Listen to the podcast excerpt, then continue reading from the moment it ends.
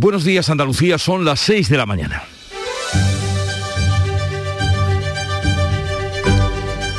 Despierta tu mente, descubre la realidad.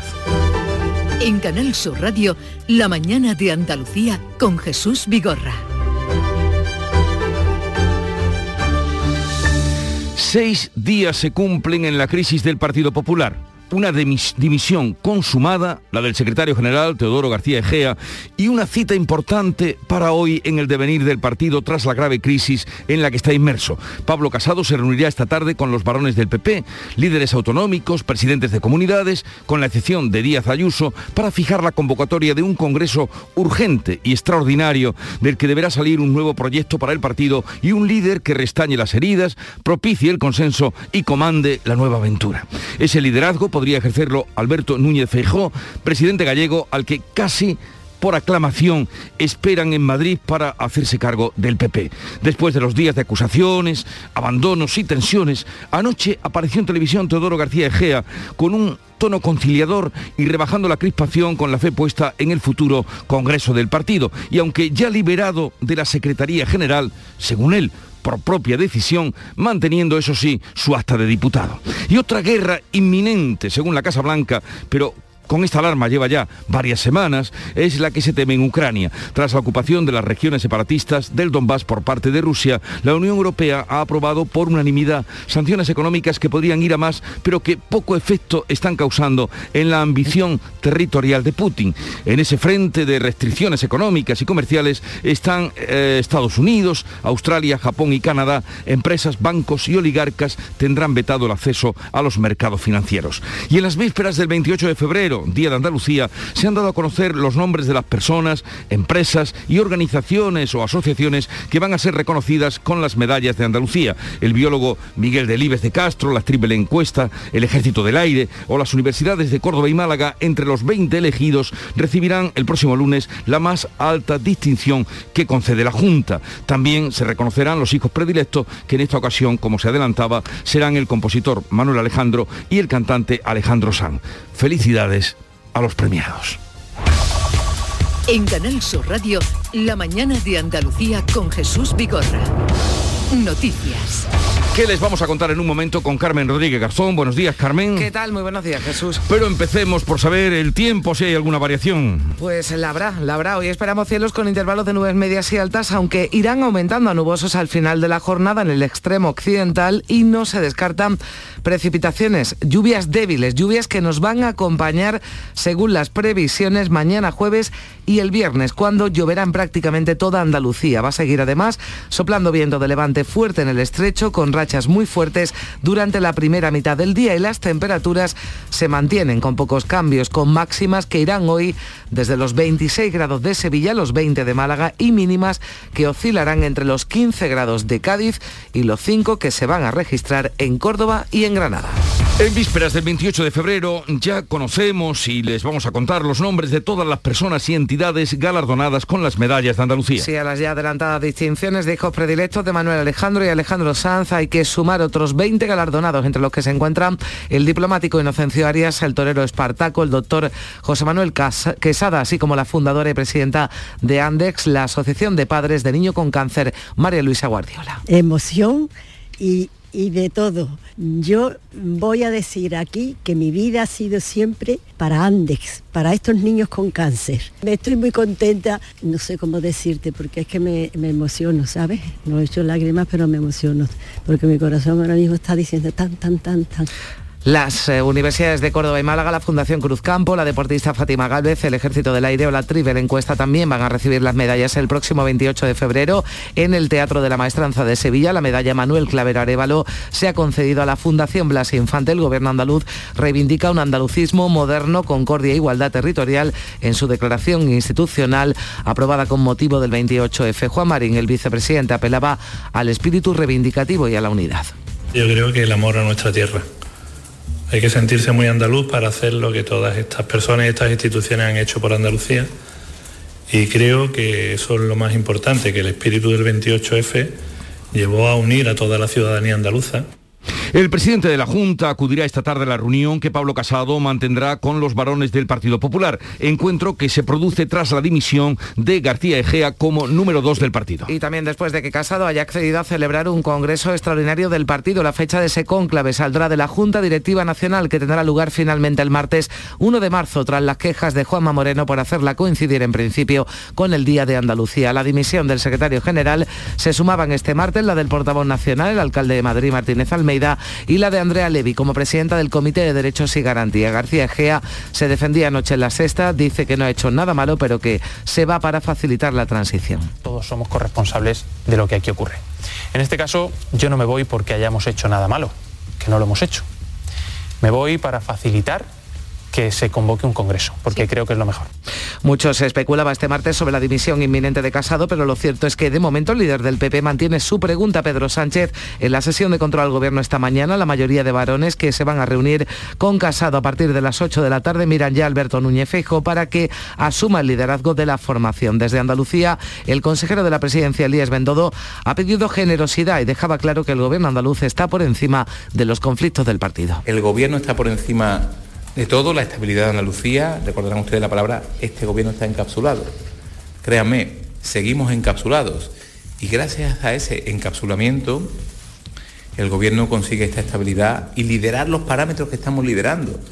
Entre tanto, la Fiscalía Anticorrupción ya ha abierto diligencias de investigación por el contrato de la Comunidad de Madrid con el hermano de Isabel Díaz Ayuso. Tras recibir las denuncias de PSOE Unidas Podemos y Más Madrid Anticorrupción ha informado este martes de la apertura de esa investigación previa para decidir si existen indicios suficientes de delito como para presentar una querella. Este asunto se refería a la ministra de Justicia Pilar Yo que confía en que se esclarezca todo lo antes posible. Pedimos al Partido Popular altas miras y lo que queremos es que se esclarezca lo que ha ocurrido, que si ha habido algún caso relacionado con la corrupción, eso se esclarezca, porque los ciudadanos y las ciudadanas tienen derecho a conocer qué es lo que ha pasado. Y, por supuesto, respeto absoluto a las investigaciones de la Fiscalía.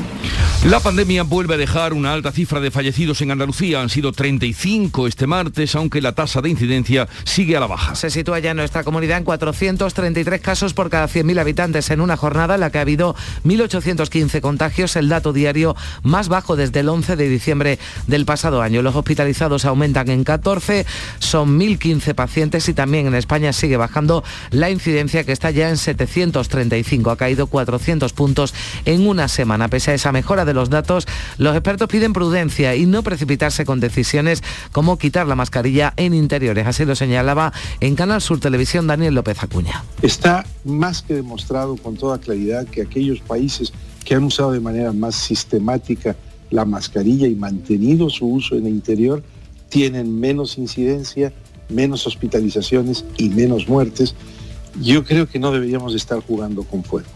110.000 andaluces inmunodeprimidos han empezado ya a recibir la cuarta dosis de la vacuna contra el COVID. Son personas trasplantadas con síndrome de Down mayores de 40 años o en tratamiento con quimio o radio.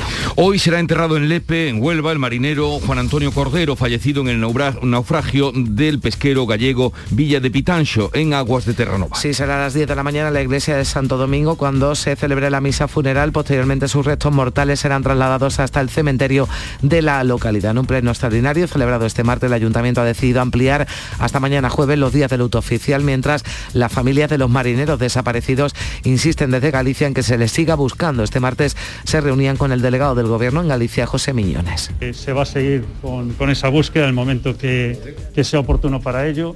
Precisamente este jueves será cuando venga el director general de Marina Mercante y el objetivo pues, es que les traslade pues, cada una de las líneas que se han ido eh, investigando y trabajando a lo largo de estos días, así como las futuras.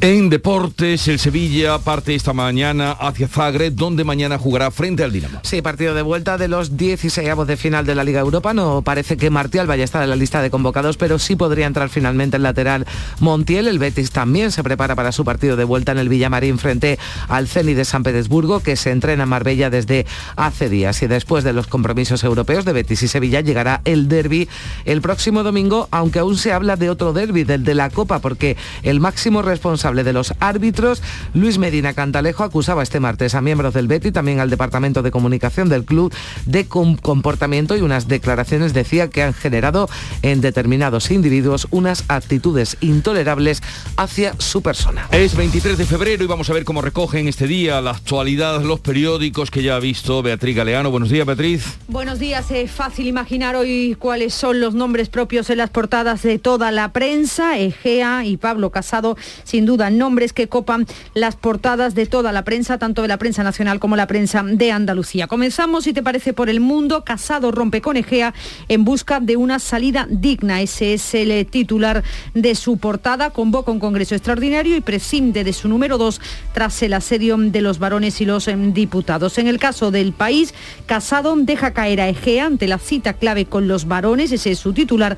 En su subtítulo, Anticorrupción investiga la comisión del hermano de Ayuso por las mascarillas y el líder del PP a una fin, entrecomillado, no sé por qué me tengo que marchar porque no he hecho nada. En ABC, este es el titular de portada, Casado convierte su salida en una agonía. El presidente del PP no ha retirado la pregunta a Sánchez prevista para hoy en la sesión de control, dice también ABC. En cuanto a la prensa de Andalucía, titular para la crisis del PP y estos otros asuntos, por ejemplo, en Huelva Información, los restos del marinero del EPE fallecido en Terranova serán enterrados hoy. Más sucesos en Ideal de Granada. Declaran ocho niños por supuestos abusos. Es una investigación que lleva a un juzgado de instrucción de Motrilo. En Ideal de Jaén fallece tras quedar atrapado bajo un torito de obra. Ocurrió en la tarde de ayer en Torres de Albanchez. Y para terminar, pues eh, la foto de portada del Málaga hoy, días de sol antes de las esperadas lluvias. Y una imagen algo insólita del ayer 22 de febrero, paseantes por la playa de la Misericordia de la capital en Bañador. Y la agenda informativa de este día, Beatriz Almeida, que tenemos. Buenos días. Buenos días. Hoy hay pleno en el Parlamento andaluz. Comparece el consejero de Salud, Jesús Aguirre, para informar sobre la situación de la atención primaria en la comunidad. También el consejero de Hacienda, Juan Bravo, que va a explicar las ayudas puestas en marcha por la Agencia Andaluza de la Energía. Además, el presidente de la Junta, Juanma Moreno, contesta las preguntas de los grupos en la sesión de control. A las 10 de la mañana en Jaén, representantes de Asaja, COAS, Cooperativas Agroalimentarias e Infoliva explican los motivos del paro agrario y de la manifestación que se celebrará este viernes en Sevilla bajo el lema La agricultura y la ganadería, una cuestión de Estado. En la cultura, el compositor jerezano Manuel Alejandro, que será el lunes hijo predilecto de Andalucía, hoy recibe la distinción de hijo predilecto de la provincia de Cádiz. Premio doble y muy merecido los dos. Y además, y ya termino, hoy comienza Arco en Madrid, la Feria de Arte Contemporáneo que cumple 40 años más uno porque el año pasado no se pudo celebrar. Bueno, Manuel Alejandro, que es premio mm, o reconocimiento triple, porque también el ayuntamiento de Jerez, no ahora, pero ayer la pasada eh, tarde, la pasada tarde lo reconocía. Sí, sí, así que bueno, le están dando... pues triplemente merecido. No, no, no es en la agenda, ocurrió ayer, pero digo para que sepan que llega el momento... Él, decía ¿no? que estaba en el mejor momento de su carrera. de los pues reconocimientos. premios ahora. en su cuarta juventud también. En su cuarta juventud. Eh, Charo Padilla, quizá Charo Padilla, más que el inicio de esta mañana, la mañana Andalucía, dinos algo de anoche, tú que fuiste testigo presencial de El Llamador. Buenos días. Buenos días, fue muy... Aquí estoy, ¿eh? Y además con una energía me consta, ¿eh? desde que he llegado, que ya fue hace un rato, un largo, y tenía una energía envidiable. fue muy emocionante, ¿sabes? Porque todos, estábamos todos los compañeros detrás del telón esperando que se mm. subiera. Cuando suena esa marcha de, de, Semana Santa y se sube el telón y está el teatro lleno, fue emocionante, emocionante porque dices que ver que ha pasado dos años y volvemos de nuevo a esta normalidad entre comillas, pero mm, bueno, vuelve la vida, ¿no? Estamos juntos. Mira, te cuento. He hablado con Paco El Misi, que trabaja en las eh, canteras de tabernas y sorbas de yeso. Ha sido muy divertido porque allí eh, concurren un montón de camiones, es increíble. Entonces, él se comunica por eh, vía interna con una radio suya eh, que tiene que se comunica entre todos los camioneros. Entonces él, yo me comunico con él y él se ha comunicado otra vez de la radio con un montón de camioneros. Atención, atención, atención, atención, atención, ¿estáis escuchando? Sí, salía dos o tres voces, sí, sí. Bueno, ha sido divertido. Y acordáis que la semana pasada hablamos de la competición de salto en vejez de la frontera, el Sunshine Tour. Hoy hemos hablado con uno de los cuidadores. Esto es como cuidar a Nadal, pero en caballo. O sea, claro, ten en cuenta que valen millones esos caballos. O sea, tienen masajistas, eh, tienen eh, em, spa, eh, y luego... Mm, claro, después de competir lo meten en, una especie de spa. O sea, todo lo más grande para un competidor de élite. Ha sido muy divertido. Pues todo lo que descubrimos en la mañana de Andalucía y el Club de los Primeros y la música de Canal Fiesta Radio para adelantarles algo de los contenidos de hoy.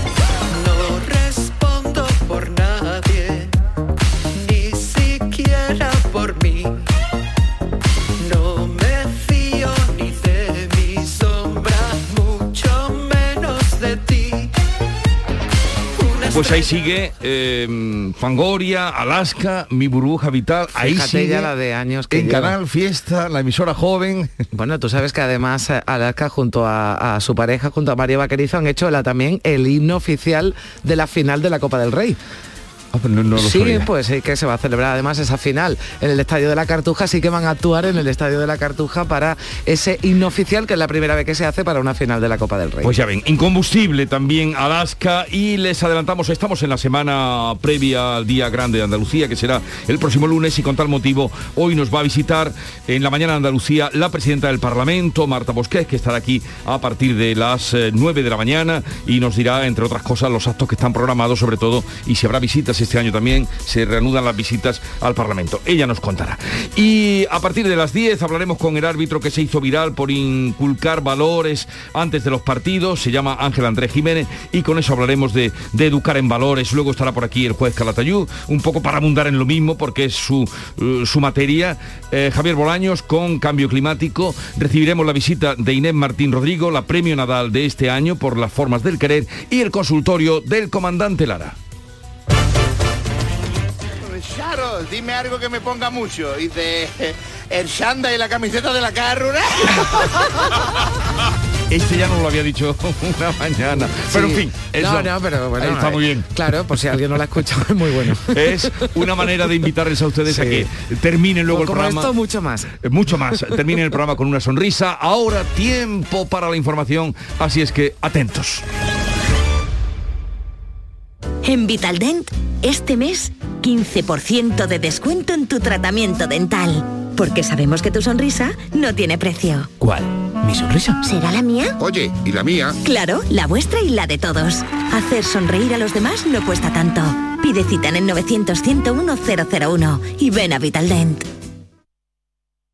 Información, cercanía, diversión. Así es la tarde de Canal Sur Radio con Mariló Maldonado. Tu programa de radio de las tardes en Andalucía. Con toda la actualidad y las historias que más te interesan. La tarde de Canal Sur Radio con Mariló Maldonado. De lunes a viernes desde las 3 de la tarde. Quédate en Canal Sur Radio. La radio de Andalucía.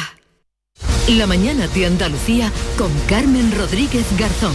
Canal Sur Radio. Son las 6 y 18 minutos y antes de entrar de lleno en la crisis del Partido Popular vamos a recordar cuáles han sido esas distinciones, esas medallas de Andalucía que aprobaba ayer el Consejo de Gobierno. Alejandro Sanz y Manuel Alejandro, recordamos, ya se adelantaba, han sido los galardonados con los títulos, con el título de hijo predilecto de Andalucía que van a recibir el próximo lunes. Olga Moya, ¿qué tal? Buenos días. Hola, buenos días. Alejandro Sanz nació en Madrid en 1968, pero sus padres son gaditanos y está muy bien vinculado a Andalucía, especialmente a Alcalá de los Gazules, de donde es parte de su familia. En una entrevista en el canal Fiesta confesaba este martes que se emocionó al conocer la noticia de su nombramiento, compartiendo esa distinción con su padrino Manuel Alejandro. Me emocioné mucho cuando me enteré de la noticia y además, no, fíjate las carambolas de la vida que, justamente eh, se lo den también a mi padrino, con el que tengo una historia personal muy, muy bonita y, tan, tan merecido ¿no? que se lo den a él también y compartirlo con los demás. Por supuesto, la verdad es que es, un honor increíble y, bueno, eh, voy a disfrutarlo el día 28 y con toda mi familia y con toda la gente que quiero. Pues además de esos títulos de hijo predilecto de Andalucía, el Consejo de Gobierno distinguía a 20 personas y entidades con las medallas de oro de la comunidad, entre ellos el diestro Juan Antonio Ruiz Espartaco, el diplomático Inocencio Arias, para el que la medalla ha sido una sorpresa si no lo reconocía. Bueno, claro que me ha sorprendido, me ha sorprendido mucho, yo no sabía que yo estaba en esa quiniela. Y he sentido pues una alegría. Digo que es un trimestre glorioso para mí. Pues también premiadas la campeona olímpica de tiro Fátima Galvez, la triple encuesta, la diseñadora de moda flamenca Pilar Vera o también el presidente de Jaén CUP, Cristóbal Gallego, el presidente de la Fundación APRONI, Juan Gabriel García o el de la empresa cárnica Famadesa Federico Beltrán. También el doctor y especialista en medicina interna José Manuel Quesada. Yo voy a recoger el premio el, el día 28, el día de nuestra fiesta de, nuestra autonomía. Yo lo voy a recibir, pero, pero lo voy a recibir en nombre de todos los investigadores que han estado desentrañando el misterio del COVID buscando soluciones. Otro investigador, el biólogo Miguel Delibes, está entre los premiados, la Fundación Cruz Campo, la Federación Andaluza de Caza, el Ejército del Aire, la medalla Manuel Claver Arevalo se concede a la Fundación Blas Infante. Y Teodoro García Egea es el gran protagonista del día. Junto a Pablo Casado, el secretario general del PP, presentaba este martes su dimisión como número dos del PP después de que varones del partido, dirigentes de la cúpula de Casado y pesos pesados del grupo parlamentario hubieran pedido en las últimas horas, incluso en los últimos días su salida. Esta era una decisión con la que se ha estado especulando durante toda la tarde de este martes y que se confirmaba a última hora. Desde entonces, Egea ya no estaba en la sede del PP de la calle Génova de Madrid, ni tampoco su equipo más cercano, que abandonaba las dependencias del partido.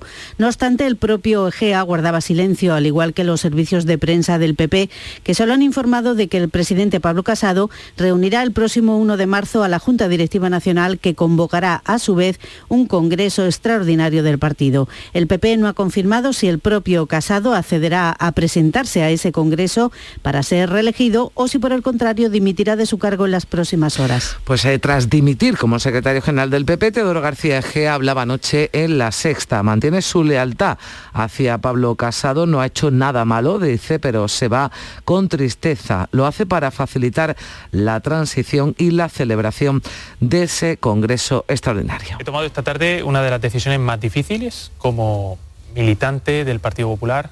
20 años llevo militando en el Partido Popular y he decidido dejar el cargo. Dejar el cargo para que se pueda dar voz a los afiliados y podamos eh, tomar aire y empezar una nueva etapa. Antes de García Egea se iban produciendo otras dimisiones en el seno del PP. Durante la tarde trascendía la de Andrea Levy, miembro de la Dirección Nacional, presidenta del Comité de Derechos y Garantías, que defendía también un congreso extraordinario para definir un nuevo liderazgo. La primera de la mañana era la del portavoz del partido, José Luis Martínez Almeida. El alcalde de Madrid argumentaba que quiere aclarar hasta el final el supuesto espionaje a Ayuso y que antepone su compromiso con la ciudad al partido. Asegura que se ha apartado de Génova de común acuerdo con Pablo Casado. Las informaciones publicadas a lo largo de los últimos días, la gravedad de lo que se apunta en esas informaciones, la necesidad de poder acreditar de manera indubitada qué es lo que ha pasado en el Ayuntamiento de Madrid, han hecho que en esa conversación que, hayan mantenido, que hemos mantenido de común acuerdo hayamos decidido finalmente que deje de ser portavoz nacional en estos momentos. Los presidentes regionales del PP, entre los que no se encuentra Isabel Díaz Ayuso, están citados a las 8 de esta tarde noche en Génova. En ese encuentro con Casado van a trasladarle lo que parece una casi unánime posición a favor de convocar un congreso extraordinario y también buscar un nuevo liderazgo. Y para ese liderazgo todos miran a Alberto Núñez Feijo. El presidente gallego habla de una nueva etapa en la que pasar del colapso a la ilusión y a la alternancia. Dice que hay que tomar decisiones para estar a la altura de las circunstancias y por primera vez se incluye él mismo en esa declaración. Todos debemos estar a la altura de las circunstancias y tenemos que tomar decisiones, todos, y yo entre ellos. Y estoy convencido que tomaremos y tomaré las decisiones en función de lo que observemos en el partido y en función de lo que el partido le pida a cada uno que haga. También desde Andalucía, el portavoz del Partido Popular, Ramón Fernández Pacheco, ha reclamado la celebración cuanto antes de ese Congreso extraordinario para que el partido salga más unido que nunca. Considera que el PP vive la peor crisis de toda su historia y ha apelado al diálogo y a la unidad para solventarla Nos encontramos ante la peor crisis que ha vivido el Partido Popular en toda su historia. Por eso el Partido Popular apela en primer lugar al diálogo. El diálogo tiene que marcar la hoja de ruta a partir de ahora y siempre para que se celebre cuanto antes un Congreso extraordinario del que el Partido Popular salga más unido que nunca para seguir ofreciendo a los españoles la alternativa que reclaman frente al peor gobierno de la historia que es el del señor Pedro Sánchez. Y la Fiscalía Anticorrupción, entre tanto, ha decidido abrir diligencias previas de investigación por ese contrato de la Comunidad de Madrid en el que intervino el hermano de Isabel Díaz Ayuso por la compra de mascarillas por valor de un millón y medio de euros. Y en el Congreso de los Diputados hoy se va a vivir con máxima expectación el cara a cara del líder del PP, Pablo Casado, con Pedro Sánchez, aunque en las últimas horas se había especulado sobre la posibilidad de que Casado no interviniera en esa sesión de control. Finalmente, el dirigente popular ha mantenido su pregunta prevista, aunque podría retirarla en el último minuto. Quien no preguntará ya hoy a Yolanda Díaz será Teodoro García Egea, para el que la ministra de Trabajo, la vicepresidenta segunda, ha mostrado su máximo respeto por el que ha sido durante meses su rival en los debates del Congreso. Yolanda Díaz, por cierto, que ya ha confirmado que va a iniciar el proceso para impulsar un proyecto político, va a recorrer el país y escuchará a la gente. Después decidirá lo que hacer, lo decía en televisión española. Eh, he reflexionado mucho y sí, eh, te avanzo ya que en primavera me lanzo a este mm, proyecto de escucha. Voy a mm, recorrer mi país de norte a sur y de este a oeste este martes, por cierto, el CIS daba a conocer su barómetro electoral de febrero que realizaba antes de la crisis interna del PP y Yolanda Díaz, la vicepresidenta, es la líder política más eh, valorada. No llega al aprobado, se quedan 4,8 puntos. En ese barómetro la encuesta sitúa el PSOE con una ventaja de 7,3 puntos sobre el PP con una estimación de voto del 28,6% y en la tercera plaza repite Vox que llega casi al 15% de los eh, apoyos. Además, el CIR refleja que crece la preocupación por el paro que está en cabeza de los problemas de España y también recoge un incremento de la inquietud que generan los problemas políticos, aunque cae casi 12 puntos la que rodea, la inquietud que rodea al COVID. La sanidad se sitúa como el cuarto problema para los españoles. Hoy precisamente el consejero de Salud va a comparecer en el Pleno del Parlamento para informar sobre la atención primaria en la comunidad, la comparecencia de Aguirre que se produce después de las manifestaciones del sábado en las ocho capitales andaluzas en las que sindicatos, eh, también apoyados por PSOE y Unidas Podemos, reclamaban una sanidad pública de eh, calidad. Y la pandemia vuelve a dejar una alta cifra de fallecidos en Andalucía. Este martes la Consejería de Salud ha notificado 35 muertes en 24 horas en todo el país han fallecido 173 personas, pero tanto en Andalucía como en España sigue a la baja la tasa de incidencia que está en nuestra comunidad en 433 en 735 casos por 100.000 habitantes en toda España. Además, ya este pasado martes el consejero de la presidencia, el portavoz del gobierno andaluz, Elías Bendodo, anunciaba que 110.000 andaluces inmunodeprimidos han empezado ya a recibir la cuarta dosis de la vacuna contra el COVID.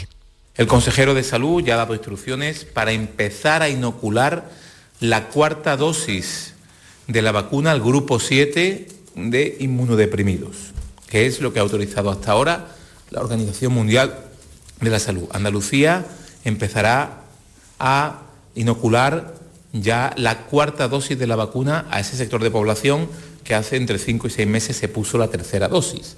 Y la Unión Europea ha levantado ya las restricciones para viajar desde terceros países que aún quedaban vigentes. A partir de ahora los ciudadanos de cualquier país del mundo pueden entrar en territorio comunitario con la única condición de que acrediten estar vacunados. Y será hoy enterrado el Lepe en marinero Juan Antonio Cordero, fallecido en el naufragio del pesquero Villa de Pitancho en Terranova, en Canadá. A las 10 de la mañana en la iglesia de Santo Domingo está prevista una misa funeral y posteriormente sus restos mortales serán trasladados hasta el cementerio de la localidad, restos mortales que llegaban en la tarde de ayer desde Santiago de Compostela. El alcalde de Lepe, Juan Manuel González, ha destacado la solidaridad y también la larga tradición marinera de su pueblo. El vínculo que tiene con el mar es histórico y a lo largo de esa historia eh, se han ido sucediendo episodios como este y siempre se ha aportado una situación emotiva y por lo tanto los familiares necesitan también de ese cariño y de esa comprensión. Son las 6 y casi 29 minutos. Vamos ya con, la, con el avance de la información del deporte con Antonio Camaño. Hola, ¿qué tal? Muy buenas. El máximo responsable de los árbitros, el sevillano Luis Medina Cantalejo, acusó ayer a miembros del Betis y al Departamento de Comunicación del club de un comportamiento y unas declaraciones que han generado en determinados individuos unas actitudes que no puede tolerar hacia su persona.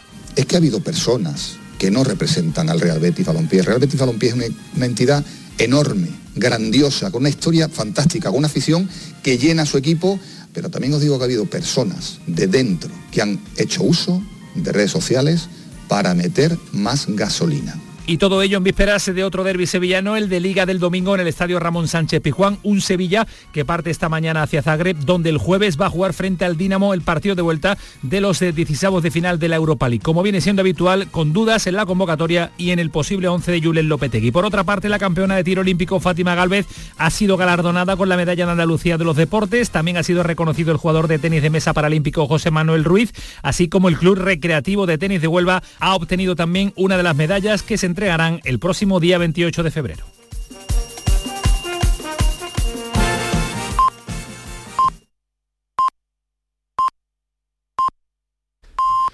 Andalucía son ya las seis y media de la mañana. La mañana de Andalucía con Jesús Vigorra. Y a esta hora, con Carmen Rodríguez Garzón, damos un repaso en titulares a la actualidad de este día. El biólogo Miguel Delibes de Castro, la actriz Belén Cuesta o las universidades de Córdoba y Málaga recibirán el lunes las medallas de oro de Andalucía. El 28 de febrero, Día de la Comunidad, la Junta otorgará 20 distinciones a personas, instituciones y empresas y nombrará hijos predilectos al cantante Alejandro Sanz y al compositor Manuel Alejandro. Pablo Casado accede a convocar un congreso extraordinario y Teodoro García Egea, número 2 del partido, presenta su dimisión. 16 de los 17 líderes territoriales piden a Casado que deje el cargo. Esta tarde se va a reunir con ellos en Génova, también con el presidente Juanma Moreno, que se suma a la petición de un congreso urgente del que salga un proyecto a largo plazo liderado por Núñez Feijo. La Fiscalía Anticorrupción investigará el contrato de la Comunidad de Madrid con el hermano de Isabel Díaz Ayuso. La, tras las diligencias resolverá si presenta querella o si desestima la denuncia que han presentado los grupos de la izquierda madrileña, PSOE, Unidas Podemos y Más Madrid. 110.000 andaluces inmunodeprimidos empiezan ya a recibir la cuarta dosis contra el COVID. Son los del llamado Grupo 7, que engloba personas trasplantadas a mayores de 40 años con síndrome de Down en tratamiento con quimio radio. Andalucía notifica 35 muertes por COVID y España 173. Todos los demás parámetros de la pandemia mejoran. También lo hacen fuera y la Unión Europea levanta las restricciones para viajar desde terceros países. Solo tendrán que acreditar estar vacunados. Juan Antonio Cordero, náufrago y víctima del Villapitancho, será enterrado hoy en Lepe, su municipio natal. Casado y con dos hijos, tenía 55 años y esta era su última salida antes de jubilarse. Su pueblo vive el segundo día de luto por su muerte. La Unión Europea aprueba por unanimidad sanciones económicas contra Rusia por el reconocimiento de las regiones separatistas. Y se suman en cadena Estados Unidos, Australia, Japón y Canadá. Empresas, bancos y oligarcas tendrán vetado el acceso a los mercados financieros y si Putin va a más, responderán con más sanciones. La Iglesia española pide perdón por los abusos sexuales a menores. La auditoría externa que ha encargado durará al menos un año. La conferencia episcopal quiere ofrecer acompañamiento y reparación a las víctimas y dice que no pretenden suplir sino ayudar en las investigaciones abiertas. El gobierno aprueba el Fondo Público de Pensiones, un plan voluntario de ahorro a largo plazo para la jubilación. Los trabajadores podrán desgravarse hasta 10.000 euros al año por sus aportaciones y los empresarios podrán ahorrar hasta 115 euros mensuales por empleado en las cuotas a la seguridad social. La Hermandad del Gran Poder, la banda municipal y el compositor Abel Moreno recogen en Sevilla el llamador de Canal Sur Radio en la gala anual. Gala que ha recordado a los fallecidos de la pandemia y a su memoria y a la Semana Santa se ha dedicado el acto este año.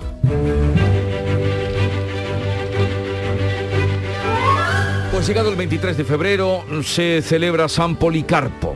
Fue obispo y mártir, discípulo de San Juan y el último de los testigos de los tiempos apostólicos, que en tiempo de los emperadores Marco Antonio y Lucio Aurelio Cómodo, cuando contaba ya el hombre, pues la edad que tiene Manuel Alejandro, 90 años, este no recibió honores, sino que fue quemado en presencia del procónsul y del pueblo, mientras él, pobre hombre, daba gracias a Dios por haber eh, contado, por haberse contado entre los mártires.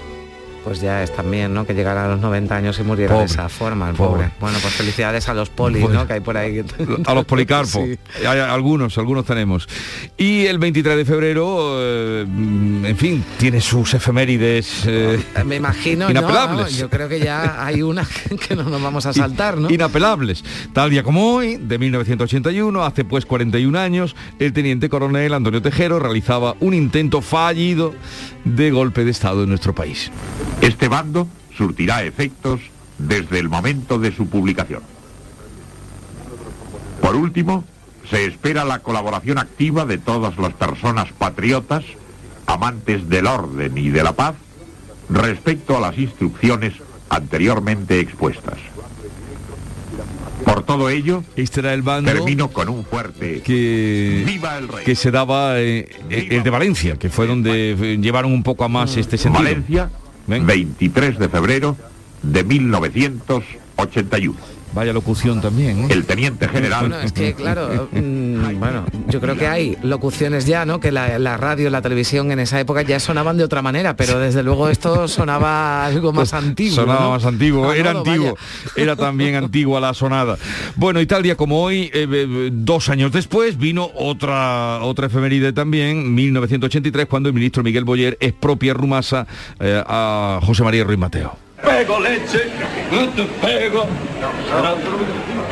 Y a partir de ahí golpe, ¿no? empezó la y a partir de ahí empezó también un poco la, la degeneración de este empresario que era tomado por modelo hasta que llegó su día, como como estamos Después recordando. llegaría ya vestido de, Sí, de Superman, bueno, y de otros, ¿no? Porque tenía un armario de disfraces importante. Y la cita de hoy me he acordado de Manuel Fraga Iribarne, porque fue el que creó Alianza Popular y luego eh, convertida en Partido Popular. Decía Manuel Fraga Iribarne, en política todas las victorias son efímeras y todas las derrotas son provisionales.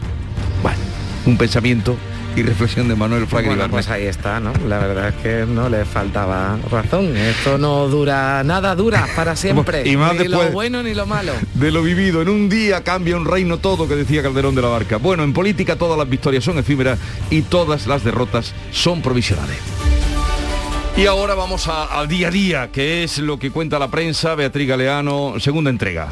Bueno, pues eh, la crisis del Partido Popular hoy también, como era previsible, en las portadas de todos los medios regionales, también de los medios nacionales. En el mundo, Casado rompe con Egea en busca de una salida digna. Ese es el titular elegido. Con este subtítulo convocan un congreso extraordinario y prescinde de su número dos tras el asedio de los varones y de los em, diputados. En el caso del país, Casado deja caer a Egea ante la cita clave con los varones. El líder del Partido Popular, aún a fin, no sé por qué me tengo que marchar, no he hecho nada. O en el caso de ABC, Casado convierte su salida en una agonía. El presidente del PP no ha retirado la pregunta Sánchez prevista para hoy en la sesión de control. Eh, otro asunto que aparece también en la prensa de forma llamativa, pues eh, la situación en Rusia, en el mundo. Putin prepara el- al ejército para actuar en el exterior e ignora las sanciones o el país, Estados Unidos y la Unión Europea castigan a Rusia con san- sanciones por la agresión a Ucrania. Otro asunto que destaco de la portada del mundo, la Iglesia indemnizará a las víctimas tras investigar los abusos. Ya sabes que ayer la conferencia episcopal dio una rueda de prensa con el bufete Cremades y Calvo Sotelo para que se va a encargar de la investigación de estos abusos. En cuanto a la prensa de Andalucía, al margen de ese tema principal del Partido Popular, este, estos otros asuntos, en Huelva Información, los restos del marinero del EPE fallecido en Terranova van a ser enterrados eh, hoy. En Ideal de Granada, una investigación, declaran ocho niños por supuestos abusos, lo investiga el juzgado de instrucción de Motril. Y en Ideal de Jaén fallece tras quedar atrapado bajo un torito de obra. Se produjo este accidente ayer por la tarde en Torres de Albanchez.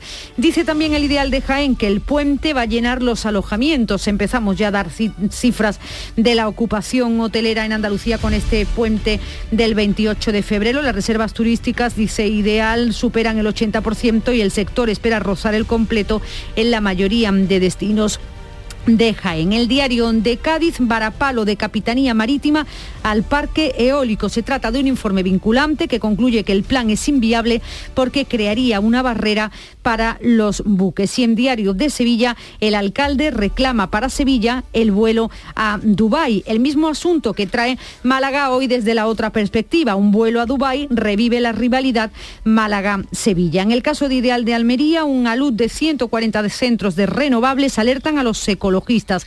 Son las llamadas plantaciones verdes, pero dicen los eh, conservacionistas que la transición a energías limpias debe ser también sostenible. Y el día de Córdoba, las alergias se adelantan ante la falta de lluvias y las altas temperaturas y el riesgo de incendio en Córdoba, fíjate, es eh, de los más altos del país. Para terminar, dos cositas. Un reportaje que llevan todos los eh, medios del grupo Yoli, tareas para desconectar. Resulta que lo que para muchos comenzó como una forma de llenar días de confinamiento se ha convertido en un aumento del interés por las actividades manuales. No sé si a ti te ha pasado. Y en Málaga hoy una foto de la playa, días de sol antes de las esperadas lluvias. La provincia espera precipitaciones moderadas mañana y el viernes, pero lo que hay en la imagen son paseantes. Ayer por la playa de la Misericordia de la capital se paseaban en bañador el 22 de febrero. Pues cosas inexplicables. Así están, así están las cosas y así viene el día. Son las 6.39 minutos de la mañana. Sigue ahora la información en Canal Sur Radio. Había una vez un marquito chiquitito. Había una vez unas vacaciones únicas y había un momento único para reservar. Ahora, reserva ya tu crucero en la semana del crucero de viajes del corte inglés por solo 60 euros, pagando en seis meses y sin gastos de cancelación. Además, con el programa Confianza incluida, tu viaje con total tranquilidad. Financiación ofrecida por Financiera el corte inglés y sujeta a su aprobación. Consulta condiciones en viajeselcorteinglés.es. El 28F es el Día de Andalucía. Muchos creen que esa F es solo por febrero, pero en realidad son otras formas de decir Andalucía. La F de felicidad y de fantasía, F de fiesta y de familias. Andalucía, tierra de fervor, feminismo y fusión. Fuente de una sabiduría milenaria, faro de civilizaciones, cobijo de forasteros, una del flamenco. 28F, Día de Andalucía. Con F de fuerza, con F de futuro. Junta de Andalucía. La mañana de Andalucía. Son las 7 menos 19 minutos. Rusia ha redoblado la actividad militar en la frontera con Ucrania después de que la Duma, el Parlamento ruso, haya autorizado el envío de tropas al extranjero. El goteo de países que anuncian sanciones económicas contra Moscú es incesante. Esta noche se han sumado Australia, Japón y Canadá. La Unión Europea ha sido la primera en reaccionar. Los ministros de Exteriores han avalado este miércoles sanciones graduales contra personas y entidades rusas tras reconocer Putin la independencia de los territorios del este de Ucrania. El primer paquete de sanciones prevé vetar, la entrada de diputados rusos a Europa, también limitar las operaciones a 27 bancos en los mercados financieros comunitarios y un embargo comercial a las provincias separatistas. Pero si Putin da un paso más, las consecuencias económicas serán aún peores. Así lo confirmaba el ministro español de Exteriores, José Manuel Álvarez. Si Rusia da un paso más, si se produce la agresión militar, las sanciones serán infinitamente más masivas que estas que ya son una primera demostración de que no son palabras. La presidenta de la Comisión Europea, Ursula von der Leyen, deja claro que no se lo van a poner fácil a Putin. Se lo vamos a poner lo más difícil posible al Kremlin para perseguir sus acciones violentas. Ya Estados Unidos ha descartado, lo hacía Joe Biden, la cumbre prevista con Putin, la escalada del conflicto la hace imposible y el secretario general de la OTAN, Jens Stoltenberg, no oculta la gravedad del momento. Pedimos a Rusia de la forma más contundente posible que opte por la diplomacia. Este es el momento más peligroso para la seguridad de Europa de toda una generación. Hoy Álvarez, el ministro de Exteriores, va a comparecer esta tarde a petición propia ante la Comisión de Exteriores del Congreso para abordar la crisis de Ucrania. La comparecencia está prevista a las 4 de la tarde, va a ser la segunda en un mes después de que ya compareciera el pasado 25 de enero. Y el Gobierno, tal y como estaba previsto, ha aprobado la subida del SMI del salario mínimo hasta los 1.000 euros al mes, con efecto retroactivo al 1 de enero, y la prórroga de los ERTE de la pandemia hasta el 31 de marzo. Defendía Yolanda Díaz, la vicepresidenta segunda, que ha quedado demostrado que esa subida del salario mínimo no ha repercutido en la pérdida de puestos de trabajo. Los discursos eh, dogmáticos acerca de los efectos negativos del salario mínimo interprofesional, me atrevo a decir que no son reales. Por tanto, el Gobierno de España camina hacia la igualdad y eh, combate esa anomalía que sigue siendo la España de los bajos salarios. El presidente de la patronal CEPIME ha tachado de inoportuna, lo hace aquí en la mañana de Andalucía de Canal Sur Radio, la subida del salario mínimo. Gerardo Cuerva ha lamentado que coincida con la devolución de los créditos ICO que muchos empresarios solicitaron para combatir la crisis del COVID. La gente eh, lo que me dice, está muy bien el tema de los salarios mínimos, pero la realidad mía es que mañana porque empieza el mes de marzo, empieza a tendremos que devolver la parte de capital. No estamos recuperados, nuestra actividad no es la suficiente como para tirar de, de las cosas que llevábamos más ese plus eh, que nos hicimos en nuestra deuda. Además, el Consejo de Ministros ha remitido a las Cortes para su tramitación parlamentaria el proyecto de ley de regulación para el impulso de los planes de pensiones de empleo. El objetivo, facilitar el acceso a estos mecanismos de ahorro a los trabajadores de rentas medias y bajas, también a los autónomos y a las pequeñas y medianas empresas. Y ya saben, este próximo viernes hay conferencia de presidentes que se celebra en la isla de La Palma, a la que acude el presidente de la Junta, que va a insistir en las tres peticiones que considera fundamentales para nuestra comunidad y lo he explicado este martes, el portavoz del Ejecutivo dice que van a exigir a Pedro Sánchez cogobernanza en la gestión de los fondos europeos, también un fondo COVID de mil millones y abrir el debate, decía Elías Bendodo, para estudiar un nuevo modelo de financiación autonómica. Muy urgente. Abordar de una vez por todas ese nuevo modelo de financiación que se lleva hablando desde que todos los que estamos aquí éramos chicos. Y eso no puede ser. Andalucía pierde dinero a diario, 4 millones de euros a diario, por un modelo de financiación injusto. El presidente del Gobierno, Pedro Sánchez, va a acudir a esa conferencia de La Palma el próximo viernes. Lo va a hacer acompañado por siete miembros del Ejecutivo, entre ellos las vicepresidentas segunda y tercera, Yolanda Díaz y Teresa Rivera. La agenda de la reunión incluye, entre otros temas, un análisis de la situación de la pandemia, también el estado de ejecución de los fondos europeos, pero no está previsto, pese a la petición de varias comunidades autónomas, entre ellas la nuestra, de que se aborde el cambio de modelo de financiación autonómica. Y cambiamos de asunto. La Iglesia española pide perdón por los abusos sexuales a menores y da un paso más, al igual que países como Francia o Alemania, ha encargado una auditoría, un gabinete independiente de abogados para aclararlo todo. Ha creado además una dirección de correo electrónico a la que pueden dirigirse las víctimas para comunicar casos, una decisión sin precedentes de la Conferencia Episcopal Española. Su presidente Juan José Omella dice que se trata de un paso adelante para lograr la transparencia en este tema y como decimos pedía perdón a las víctimas. Pedir público perdón por todo el tema de los abusos dentro de la Iglesia, por todas las víctimas que tanto dolor han padecido y padecen. Javier Cremades, uno de los miembros del, del, bufete Cremades y Calvo Sotelo, ha reconocido ser miembro del Opus Dei, pero defiende la independencia de la investigación que van a llevar a cabo. Yo soy católico, miembro del Opus Dei.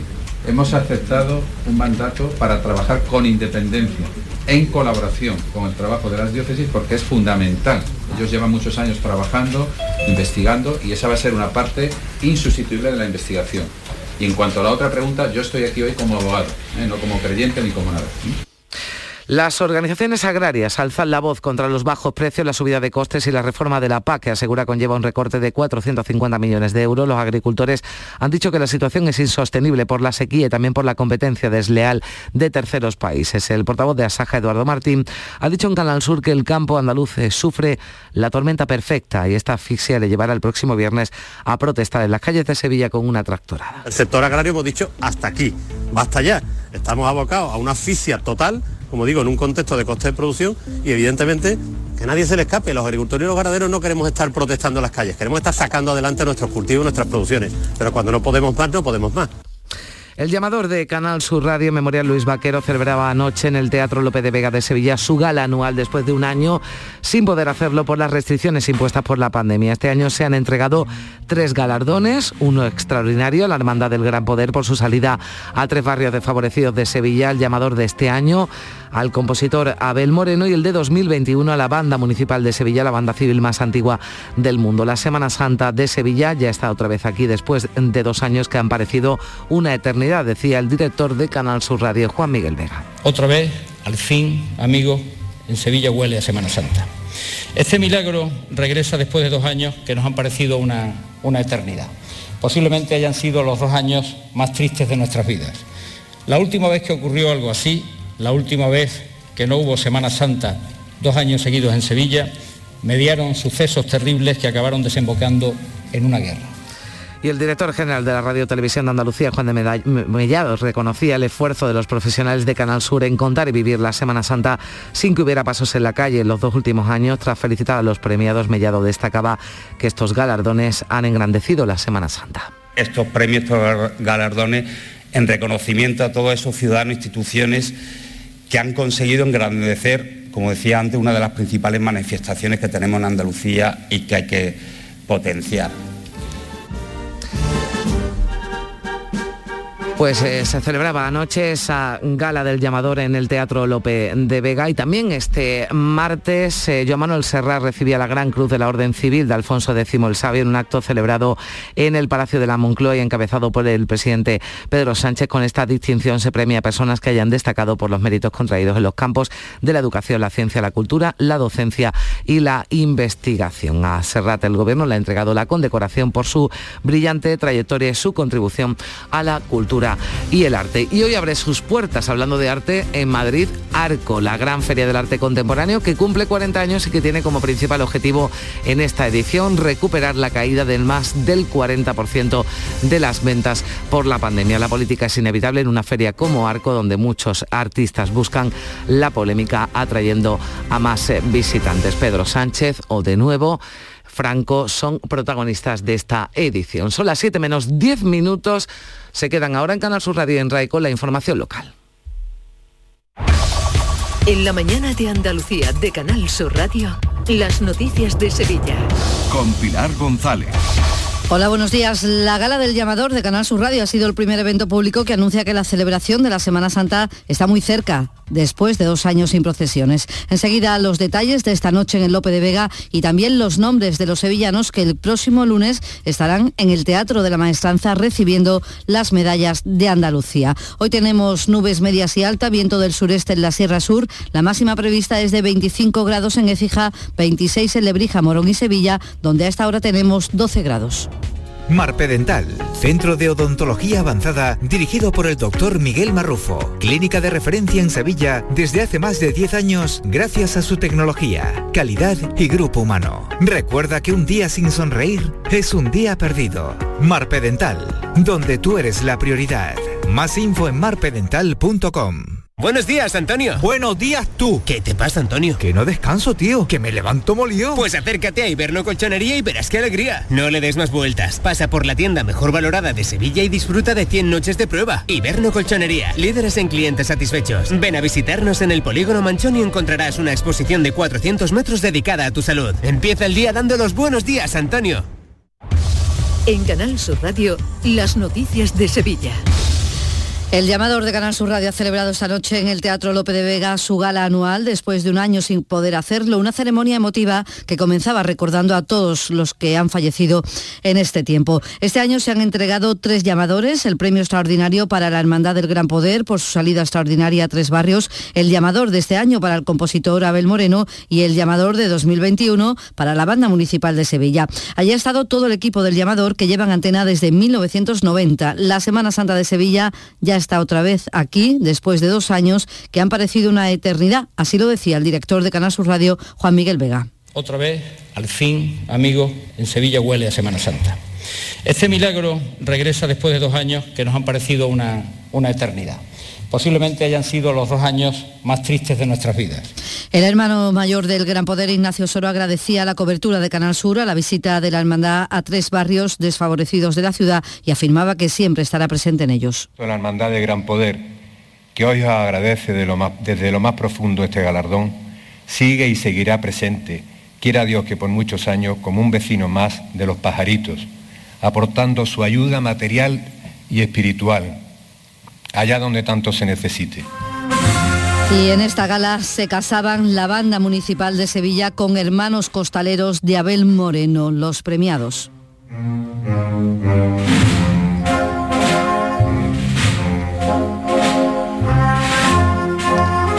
Así sonaba en el Lope de Vega. Y hablamos ya de los premiados para el próximo lunes, que recibirán la medalla de Andalucía, cinco sevillanos y tres instituciones hispalenses. Por tanto, una gran presencia que va a haber de Sevilla. Las medallas a la solidaridad y la concordia son para la Fundación APRONI, que trabaja en el acogimiento de niños y también con niños con diferentes enfermedades y para María Teresa Guardiola, presidenta de la Asociación de Padres de Niños con Cáncer Andex, que se ha mostrado así de emocionada. Emoción y, y de todo. Yo voy a decir aquí que mi vida ha sido siempre para Andex, para estos niños con cáncer. Me estoy muy contenta, no sé cómo decirte, porque es que me, emociono, ¿sabes? No he hecho lágrimas, pero me emociono, porque mi corazón ahora mismo está diciendo tan, tan, tan, tan.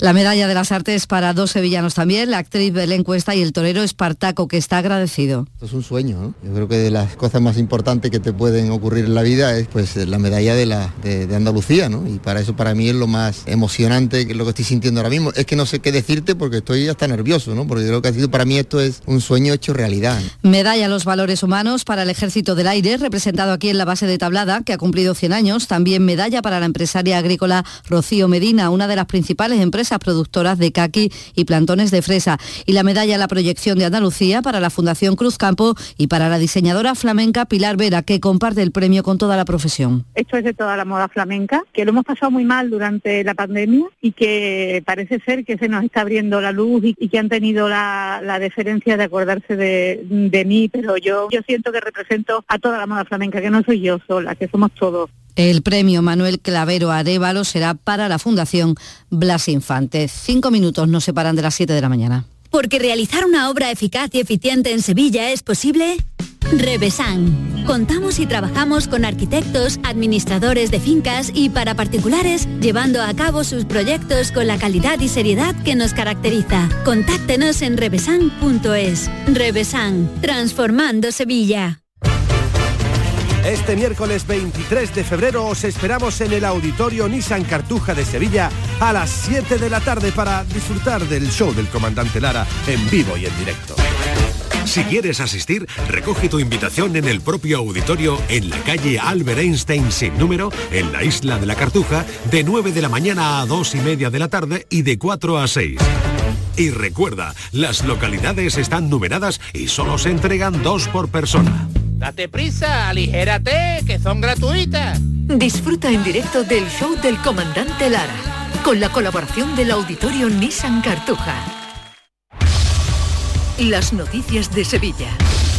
Canal Sur Radio. El alcalde de Sevilla, Antonio Muñoz, ha pedido a la Junta que no interfiera en las negociaciones que el ayuntamiento mantiene para lograr una conexión desde el aeropuerto de Sevilla con Nueva York y Dubái. Es la respuesta del primer edil tras conocer que la Junta habría recomendado que el vuelo con Dubái se haga con el aeropuerto de Málaga. No, no soy partidario de rivalizar con otras ciudades andaluzas en materia de turismo, pero sin lugar a dudas Sevilla creo que está haciendo un trabajo serio eh, para tener vuelos de larga distancia y en ese sentido lo que sí le pido a la Junta es el eh, igual trato para, con Sevilla con respecto a otros, otros aeropuertos andaluces. Por su parte, el Grupo Popular de la Diputación va a proponer en el Pleno de mañana que se constituya una mesa entre las administraciones implicadas en la financiación de la S40 para plantear soluciones viables, contando también con agentes sociales y económicos de la provincia. Y hablamos ya de coronavirus. Salud cuantifica 302 contagios y un fallecido en las últimas horas. La incidencia sigue bajando, está en 340 casos por 100.000 habitantes.